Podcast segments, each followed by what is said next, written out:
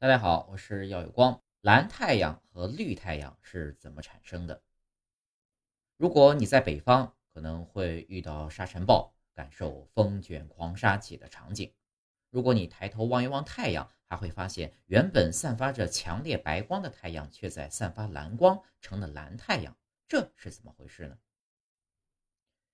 这还要从光的散射说起。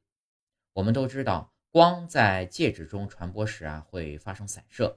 当太阳光照射到大气层时，它包含的七种颜色可见光，也就是红、橙、黄、绿、青、蓝、紫，会发生不同程度的散射。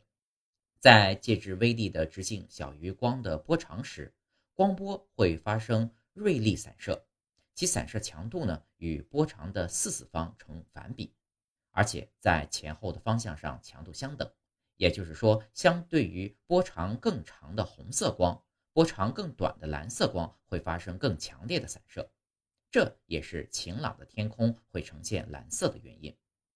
而如果大气中存在大量直径接近或大于光波波长的微粒时呢，可见光就会发生米氏散射。米氏散射在前后方向上的散射强度并不相等。因此呢，会呈现明显的方向性，同时呢，它还具有不显色性。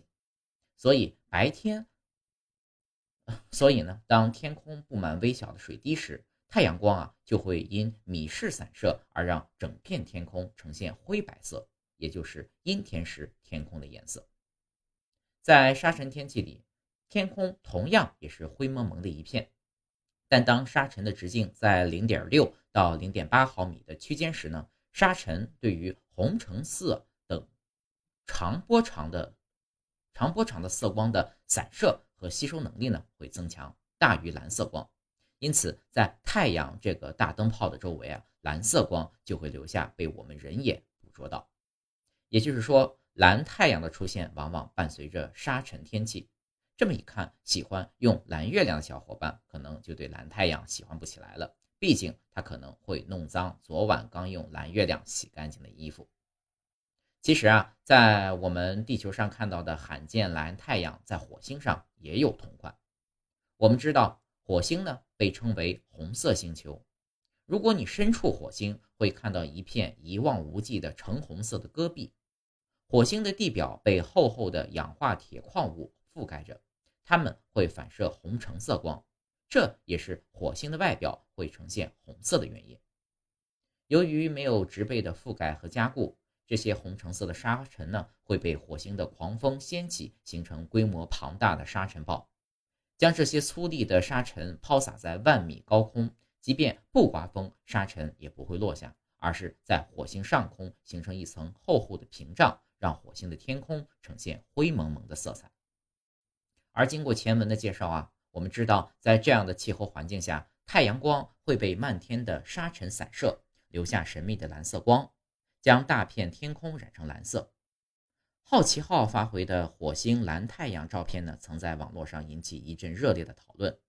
在大家对火星气候和蓝太阳的成因进行了解后，蓝太阳的出现自然就和环境恶化挂上了钩。所以每次。在地球出现蓝太阳，都会或多或少引起一些关于环境问题的探讨。除了蓝太阳之外，还有绿太阳，但因为每次出现绿色的时间太短，这种现象也被称为绿闪。二零二一年十一月，福建厦门就曾出现绿闪奇观，一时间被网友们热议。绿闪确实不多见，以至于很多人甚至没有听说过，但它的成因也可以用现在的科学进行解释。牛顿曾做过的著名的透镜实验，他利用三棱镜将白色的太阳光分解成了七种不同颜色的光，这被称为太阳光的色散。而地球的大气其实也可以视为一个巨大的透镜，能够将太阳光折射发生色散。当太阳处于地平线边缘时，它发出的光亮几乎与我们的视线齐平，这时的色散呢也最为明显。此时，由于蓝紫光等短波光被大气散射，难以直接抵达我们的双眼，只有波长较长的红橙色光才能穿透尘埃和大气，从让天空出现温暖的橙红色。日落时分，红橙色光会率先没入地平线，剩余的色光中，蓝紫光等短波光由于散射已经难以被人眼察觉，只有绿光还能保持一定穿透性。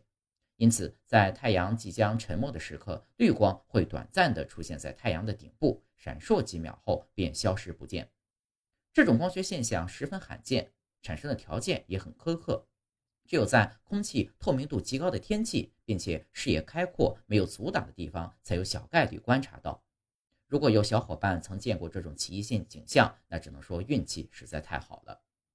同为不常见的光学现象，蓝太阳的出现往往伴随着漫天的沙尘，虽然看着神秘莫测，却也让人心中烦闷。而太阳绿闪的现象却表明当地的环境清洁，空气质量优良。作为塑造了整个地球生物圈的大功臣，太阳脸上每一处细微的变化背后，可能都有值得我们研究的秘密。